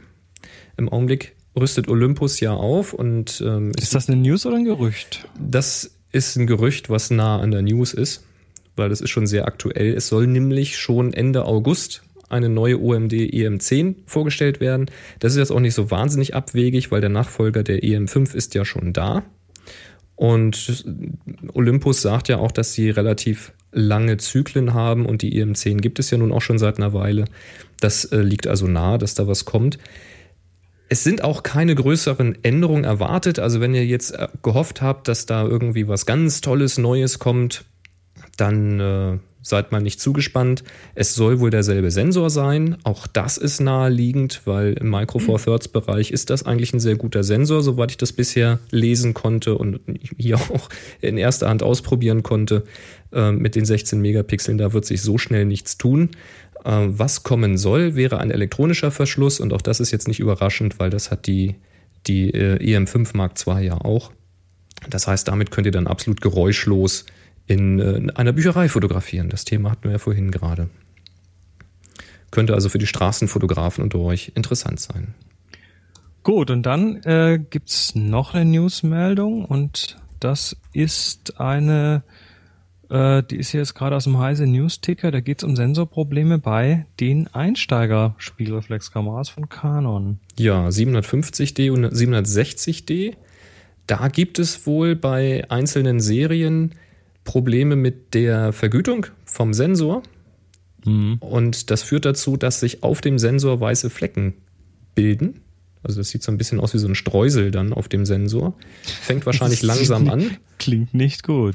Nee, das wird halt langsam anfangen und das Ergebnis sind dann schwarze Flecken im Bild, weil an der Stelle eben kein Licht mehr auf den Sensor kommt. Ähm, soll hauptsächlich oder deutlicher auftreten bei kleineren Blenden. Also so, als mhm. ob eben ein kleiner Staub Fleck da auf dem Sensor also das, liegt. Das, das, was bei Staub auch, ähm, der wird auch sichtbar bei kleineren Blenden. Genau. Und da im, auf der Heise-Seite könnt ihr auch mal gucken, da sind Fotos von so betroffenen Sensoren oder zumindest von einem, wo das ganz extrem ist. Da seht ihr, wie sowas aussieht. Also das müsste man erkennen, wenn man auf den Sensor mal drauf schaut. Ähm, checkt das mal, wenn ihr das habt. Ich weiß nicht, ob da auch Seriennummern, äh, so ein Nummernkreis angegeben ist. Das kann ähm, ich nicht sagen. Keine Ahnung. Also lest euch das mal durch, wenn ihr so eine Kamera habt. Checkt das mal bei euch, weil man möge dann bitte Canon kon kontaktieren, den Support. Die wollen das kostenlos instand setzen. Ja, hoffen wir das mal. Wäre schon schön, wenn sie das tun würden. Ansonsten. ja, das Ansonsten reden wir da nochmal drüber. Also sie haben, sie haben das nicht dementiert, das Problem, und haben gesagt, man möge sie dann kontaktieren. Von daher das wird das schon gut. seinen Gang gehen. So, ich habe noch was aus den Kommentaren gefischt und zwar Jens hat äh, nochmal das Thema zum Fotografieren auf Bahngleisen aufgegriffen und sagt zum Thema Fotos auf Bahngleisen hat die Bundespolizei auch eine Infobroschüre rausgegeben. Das ist also tatsächlich äh, so ein äh, ja so so ein Thema, dass das tatsächlich auch schon die entsprechenden Behörden sich äh, hier auf die Fahne geschrieben haben, da was drüber zu machen und da geht es eben um genau dieses Thema, wie schnell kommen solche Züge eigentlich an, wie viele tödliche Unfälle gibt es und ja. Ja, und man kriegt es halt tatsächlich nicht mit. Also das ist wirklich gefährlich. Wir haben es beim letzten Mal ja schon gesagt. Ähm, vertraut nicht darauf, dass ihr die Züge hört. Das ist nicht so. Also da muss man wirklich ganz aktiv in beide Richtungen gucken. Wenn man da nicht hinguckt, sieht man das nicht hört man das genau. nicht, kriegt man das nicht mit. Es gab allerdings auch einen Kommentar zu diesem Thema, ob es denn auch verwerflich sei, ähm, wenn man Fotos auf Gleisen macht, von denen man ganz sicher weiß, dass die Strecke stillgelegt ist und wenn da auch schon äh, Schienenabschnitte fehlen und ein Baum auf der Strecke liegt. Äh, Nee, finde ich persönlich nicht. Ja, das kann man schon machen. Also das muss man dann mit sich selber ausmachen, ob ja. man in dem Moment halt diese Vorbildfunktion haben möchte und dann vielleicht irgendwelche Kids das nachmachen, die eben nicht so ein Gefahrenbewusstsein haben. Äh, das muss man mit sich selber ausmachen. Gefährlich ja. ist es dann natürlich nicht mehr. Nee, gefährlich ist das nicht. Also man kann sowas ja zum Beispiel auch machen im Landschaftspark Duisburg. Da gibt es ja auch den, das ist ja quasi das Ende von den Gleisen, da ist ja der Bahnhof und da fährt jetzt auch erstmal nichts mehr. Mhm. Da kannst du ja auch einfach über die Gleise latschen und da kannst du natürlich auch fotografieren.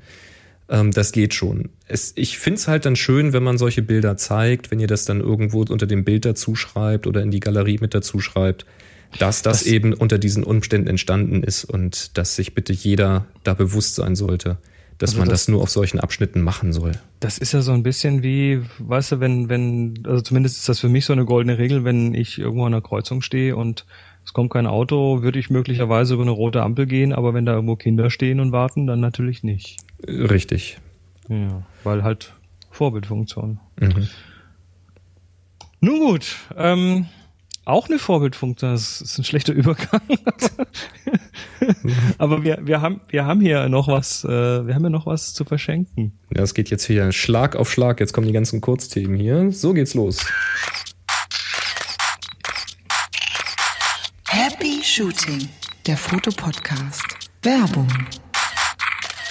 Genau, und wir werden nämlich wieder unterstützt von Jimdo und es geht heute wieder über eine Hörerseite und zwar die von Marco heute. Der schreibt uns Hallo Boris, hallo Chris, vielen Dank für die vielen Stunden Autofahrt, die ihr mir mit eurem extrem informativen und sehr abwechslungsreichen Podcast verkürzt.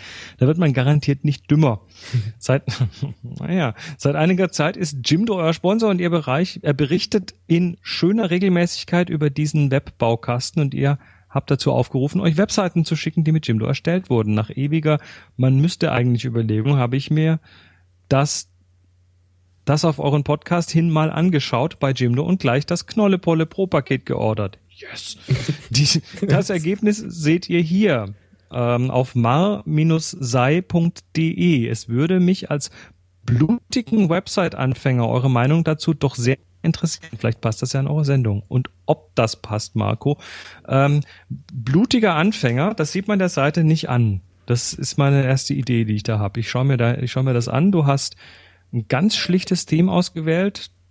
Oben mit so einem sogenannten Burger-Menü, ne, so was zur Seite wegklappt. Diese drei Linien. Ähm, Burger-Menü mit, mittlerweile offiziell. Okay.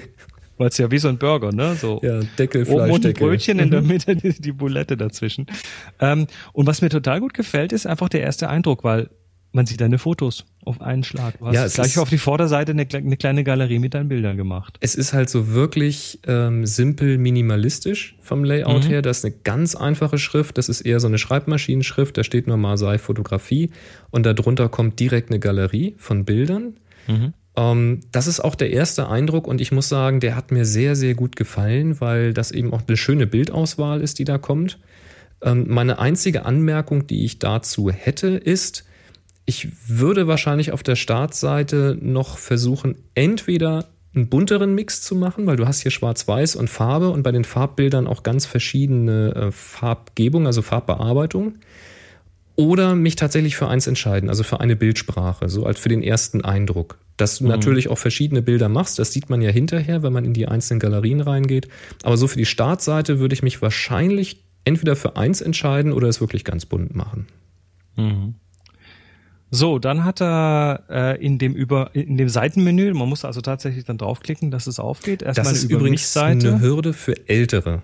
Ja, es, also ja. du schränkst damit deine Zielgruppe ein, aber ich denke, das wird ihm an der Stelle egal sein. Ich denke, Mhm. wer, wer, wen er fotografieren möchte, der weiß auch, dass man auf dieses Menü da klicken kann. Genau, schreibt hier ein paar Worte über sich, wer er ist und so weiter. Ein Foto hat er dann weggelassen.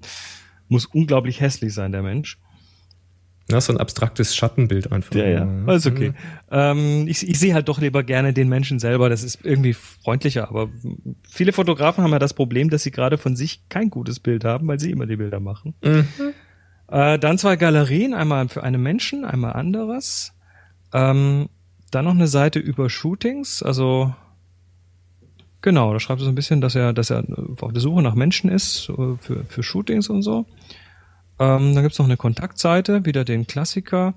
Da würde ich vermutlich neben dem Kontaktformular, was mir gut gefällt, weil da auch nochmal ein schönes Bild neben dran ist, würde ich tatsächlich auch nochmal eine E-Mail-Adresse hin, hin tun an der Stelle. Das macht es dann vielen Leuten einfacher, dich zu kontaktieren, wenn sie das auf eine andere Art und Weise machen wollen.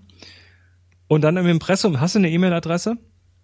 Ähm, aber da ist wieder der Klassiker, ne? Info, Ad, und das Ad ist dann geschrieben, eckige Klammer auf AT, eckige ja, Klammer zu. lass das sein. Lass das weg, mach da ein normales Ad-Zeichen rein. Die Spammer, die deine E-Mail-Adresse aus dem Web suchen, kommen über diese Hürde schon lang drüber weg. Also das brauchst du nicht tun. Ja, das macht so, das macht so den Menschen schwieriger, weil die können es ja nicht rauskopieren, sondern die. Beziehungsweise in, in diesem Sinne macht es gar keinen Sinn, äh, in diesem Sinn, in diesem Fall macht es gar keinen Sinn, weil die Domain mar-sei.de, die ist registriert, das heißt, die Spammer haben die sowieso und ein Info-Ad, das klatschen die ran ganz, da, da, da brauchen die gar kein Wörterbuch für, das machen die einfach. Admin-Ad, Info-Ad, Webmaster-Ad, die, die werden sowieso angeschrieben. Also lass das weg, mach dann Info-Ad, also schreib's richtig wie eine E-Mail-Adresse, dass die Leute da einfach per Doppelklick markieren können und es nutzen können. Aber so äh, im Großen und Ganzen eine sehr zeitgemäße, sehr moderne Seite, die funktioniert. Und ähm, ich gehe mal davon aus, ich mache es mal kleiner. Jawohl, die ist auch schön responsive, also die faltet sich dann auch schön zusammen, wenn man den Browser mal ganz schmal macht oder wenn man es im Smartphone anguckt. Ich finde das Cool. auch, finde das sehr schön. Ähm, wo man halt überlegen kann, ist, wenn du die Seite machst für dich privat, um Bilder zu zeigen, dann finde ich das absolut super so. Wenn du sie machst, um Kunden zu gewinnen, dann würde ich wahrscheinlich die Galerie anderes weglassen und würde einfach das Ding nur Galerie nennen oder Portfolio. Und äh, wenn du vorhast, zukünftig eben Menschen zu fotografieren, gegebenenfalls auch gegen Geld, ähm, dann zeig halt auch nur das. Also gar nicht groß verwirren, sondern ganz konkret zeigen, was du machen willst. Also, wenn der Marco das als selbstbetitelter blutiger Website-Anfänger so cool hinkriegt, dann schafft ihr das auch. Geht doch mal auf jimdo.de, da baut ihr euch eure eigene Website, kriegt 20% auf die Pro-Pakete mit dem Code Knollepolle und ja, wir bedanken uns ganz herzlich für die Unterstützung. Jawohl, ja. Tja, unterstützt wurde auch Indiana Jones. ja. Ähm, aber das, äh, darum soll es jetzt gar nicht gehen, sondern es geht um den Film, der gedreht wurde. Und zwar, ich weiß gar nicht, ist das der zweite Teil, glaube ich, ne? wo Indiana Jones dann flüchtet mit solchen Minenwagen durch so einen Stollen über die Gleise, rasante Fahrt mit so einem nervigen Kind und einer schreienden Frau. Mhm. Ich glaube, das muss der zweite Teil gewesen sein. Und da hat uns der Sebastian was geschrieben, ganz tolle Links, und zwar eine Information, die mir so auch gar nicht bewusst war. Das ist nämlich gefilmt mhm. worden, diese, diese Jahr, oder teilweise zumindest. Ach, das habe ich gesehen, ja, ja. ja das ja, ist mit, Äh, mit einer handelsüblichen Nikon F3, einer Spiegelreflex, gemacht worden, die einen Serienmotor hat. Nicht, nicht wirklich gefilmt worden. Das naja, ist nicht. Einzelfoto. Ich, ich komme ja dazu. Also mhm. äh, mit einer Nikon F3 gefilmt worden. Die kann nämlich Serienbilder machen aber natürlich nicht 24 äh, in der Sekunde. Brauchte man aber auch nicht, weil nämlich ein großer Teil dieser Fahrt ist gar nicht real, sondern. Also es geht um die, es geht um diese Fahrt durch diese Minen. Genau. Und diese Fahrt ist halt ja. ähm, einen großen Teil mit Stop-Motion-Technik gemacht worden. Das heißt, da sieht man gar nicht die echten Schauspieler in diesem Wagen sitzen, sondern das sind so Knetefigürchen oder woraus auch immer die sind.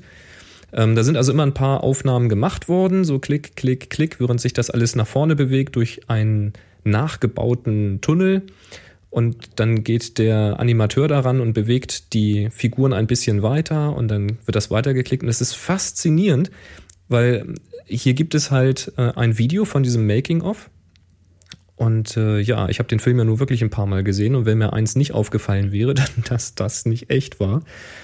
Ähm, oder zumindest nicht in der Form falsch war. Also ich hätte schon gedacht, dass äh, das keine echte Fahrt ist, aber ich hätte schon gedacht, das ist irgendwo im Studio mit den echten Schauspielern gemacht.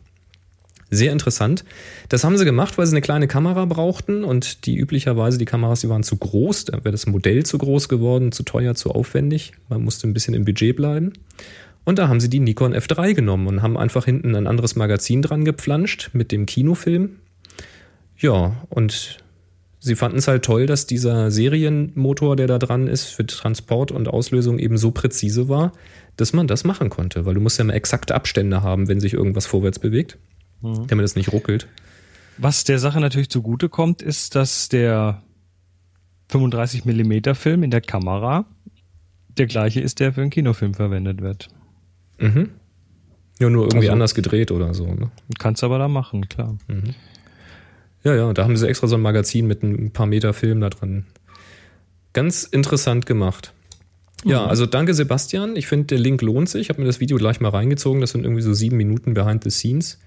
Ganz spannend gemacht. Ja, und dann hat er hier noch ein zweites Thema mit reingeschmissen in die E-Mail und zwar Lichtfeldkamera, ne? Stichwort Lightro. Da sagt er hier, die Entwicklung geht wohl weiter. Da gibt es nämlich ein Gerücht, dass Panasonic an einer Lichtfeldkamera arbeitet mit austauschbaren Objektiven. Und laut dem Bericht bei photorumors.com soll die 2016 vorgestellt werden. Da darf man mal gespannt sein, mit welchen Auflösungen die dann hantieren wird. Ich erwarte da jetzt ja keine größeren Überraschungen, muss ich gestehen. Ich, äh, meine Meinung zu diesen Lichtfeldgeschichten ist weithin bekannt. Ich halte mich da raus aus dem Thema. Sollen wir noch eine nächste Wette abschließen? Nein, wir lassen das. Also, ähm, danke Sebastian. Wir äh, hoffen mal, dass wir 2016 über eine richtig tolle Lichtfeldkamera berichten können. Schauen wir mal. Mhm. Aber mit so einer Lichtfeldkamera beweist man ja Mut zur Lücke. Und äh, das ist der Übergang zum nächsten Thema. Ähm, ja, Lücke. Das ist also, das ist, es geht um ein Video, das heißt The Gap und das ist eigentlich nur eine, ja, ich sag mal, ein Stück Interview von Ira Glass. Das ist ein ähm, Radiomoderator aus den USA bei NPR, der sehr, sehr bekannt ist in Amerika. Und Podcast-Hörer kennen ihn vielleicht aus äh, This American Life.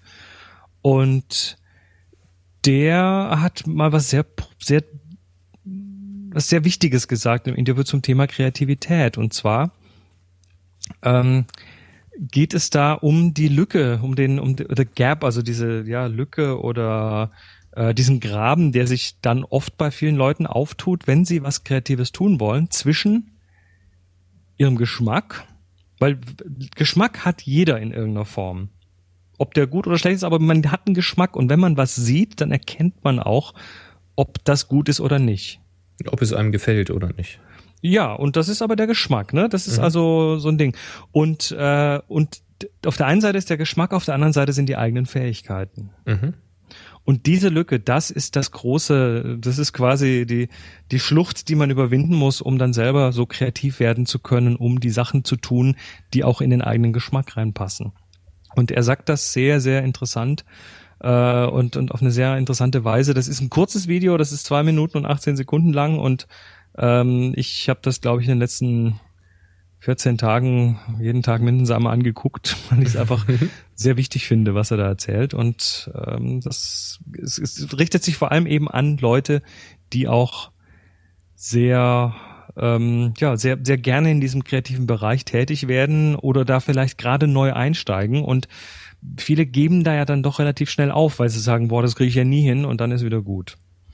Und ähm, ja, das hilft einem da vielleicht so ein bisschen. Also es geht um Kreativität und hört es euch einfach mal an. Ich mache mal den Link zu hm. dem Video in die Shownotes. Klingt ja interessant.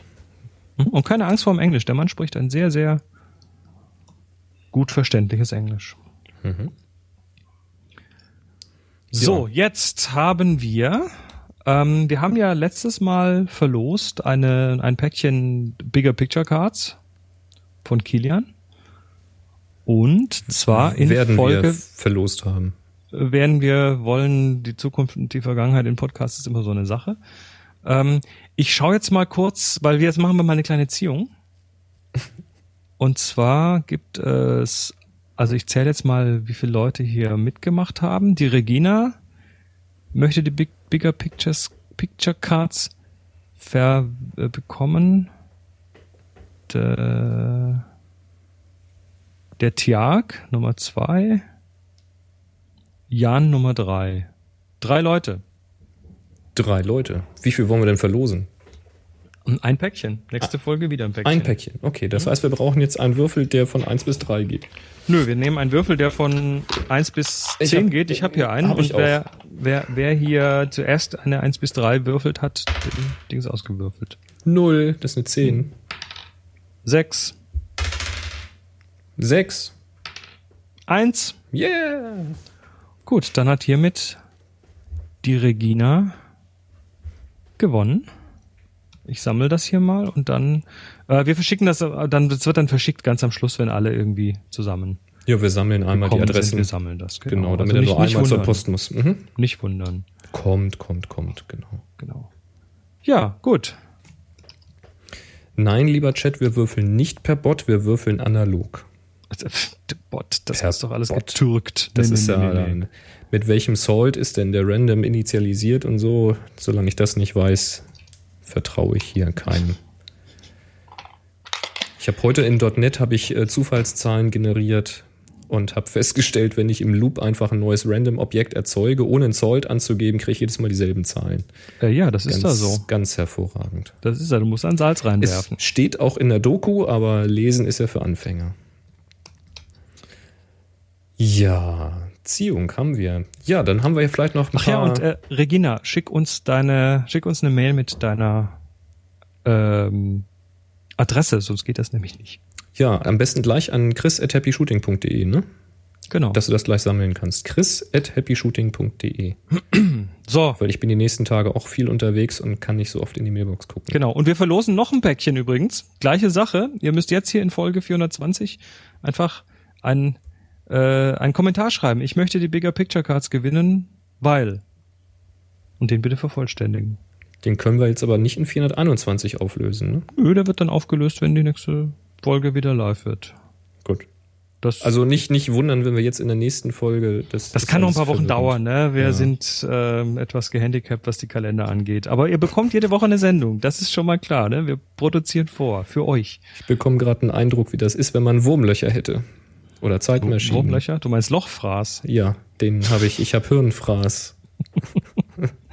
Boris hat Lochfraß. Review Medien. Ähm, Gibt's da noch Fragen? Wir gucken mal. Wir hatten doch bei bei Google Plus zum Beispiel hat Johannes eine Frage gehabt. Können Fokussensoren die Fokussensoren zum Beispiel von der EOS 550D verschmutzen? Wenn ja, kann man die reinigen? Also Ähm, theoretisch ja. die sitzen im Spiegelkasten unten. unterm Spiegel. Da du hast Ja. quasi der der Spiegel in der Spiegelreflex, der so diagonal da drin sitzt, der hat der ist in der Mitte hat er so ein Loch, das sieht man nicht wirklich, aber da ist quasi ein Teil davon ist halbdurchlässig und auf der Rückseite von dem Spiegel ist nochmal ein kleiner Spiegel, 90 Grad zum Spiegel. Der spiegelt dann dieses Licht, was durch das Loch reingeht, nach unten. Das ist und, und unten sitzt dann dieser, dieser Fokussensor. Also es ist unten auf dem Boden der Kamera quasi.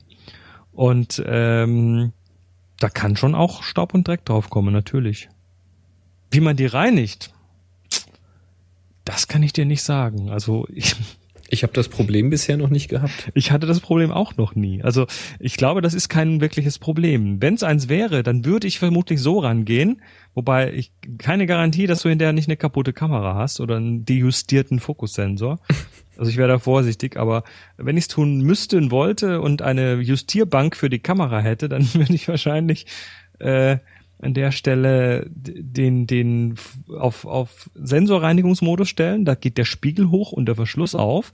Und dann müsstest du auch gleichzeitig unten ums Eck mit einem Spezialwerkzeug an die, an die, an die Optik von dem Fokus, äh, lass es lieber, ne? Lass, tu's lieber nicht. Oh, weio, weio, Tu es lieber nicht.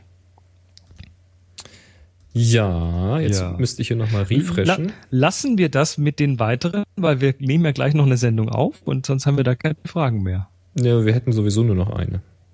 Ja, dann heben wir uns die doch auf. Dann heben wir uns die auf. Dann haben wir jetzt Medienreview mit einer Frage. Ist doch auch mal schön. Gut. Dann haben wir jetzt eigentlich nur noch ein Geräuschrätsel zum Auflösen. Ja, denn die Aufgabe Futter, die lösen wir jetzt nicht auf, obwohl sie jetzt zur Ausstrahlung dieser Sendung fällig wäre. Aber weil wir das hier schon am 18. August aufgenommen haben, können wir die noch nicht auflösen, weil die läuft ja noch.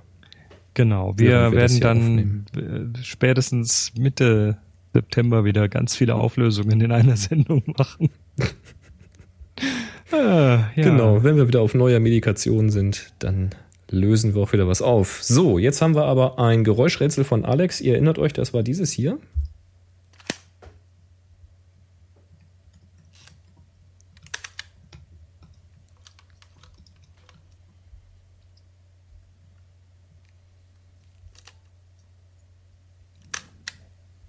Mhm. Jetzt kommt noch der lange Selbstauslöser. Genau, erst gespult.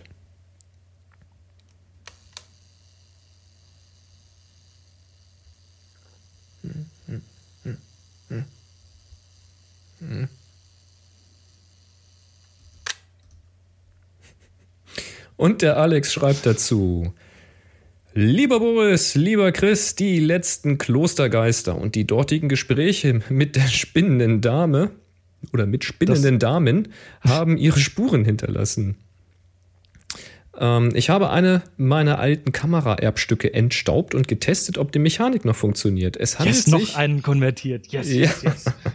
es handelt sich um eine Zeiss Super Iconta B 132-16 aus den 1950er Jahren. Mm, ja, ich habe so sowas haben wir hier auch Das rumliegen. ist Ja. ein schmuckes Teil irgendwie. Super Iconta, die Iconta ist eine klasse Kamera. Ich Ein- kenne ich kenn die so nur vom Bild. Das ist ein Klappfalter, eine Mittelformat-Klappfalterkamera. Hinten kommt ein Rollfilm rein und den belichtest du, glaube ich, macht, glaube ich, 6 mal 6 Zentimeter, also quadratische Bilder. Ja, schreibt er Sieht aber Mhm. aus wie eine normale Kamera. Also hat vorne in der Mitte das Objektiv und rechts und links eben so, da wo der Film drin ist. Und ähm, äh, klappst das aber zusammen. Die ist also total handlich, wenn du die transportierst. Und er schreibt, das ist eine zusammenfaltbare Messsucherkamera. Mhm. Also mit Messsucher. Doppelbild? Mhm. Wie, was? Mit, mit Doppelbild, so richtig? Ja, ja, ja, ja. Ach ja, spannend. Ja, ja, ja, ja. Ja, hm. wenn jemand Da sowas noch, ganz viele tolle Sachen. wenn so jemand noch, noch was rumliegen hat oder so, ne, kann sich mal bei mir melden. Äh, ja, Bilder 6x6 cm auf 120er Rollfilm, hast du schon erzählt. Sie hat ein 80 cm Blende 2.8 Objektiv. Wow, das ist heftig. Mhm. Und ein Filmtransport, der die Bilder mitzählt, automatisch stoppt und Mehrfachbelichtung verhindert. Ja, da hast du schon mal ausprobiert, ob, ob der Vorschub da sauber ist.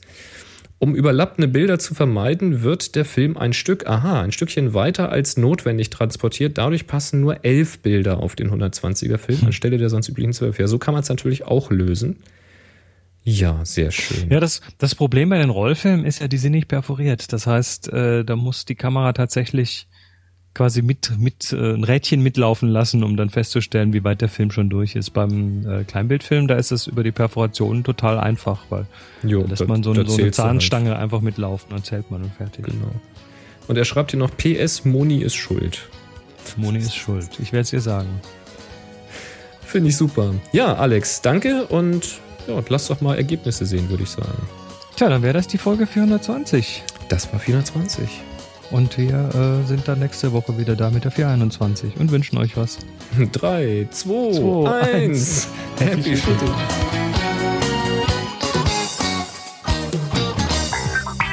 Sie hörten eine weitere Produktion von nsonic www.nsonic.de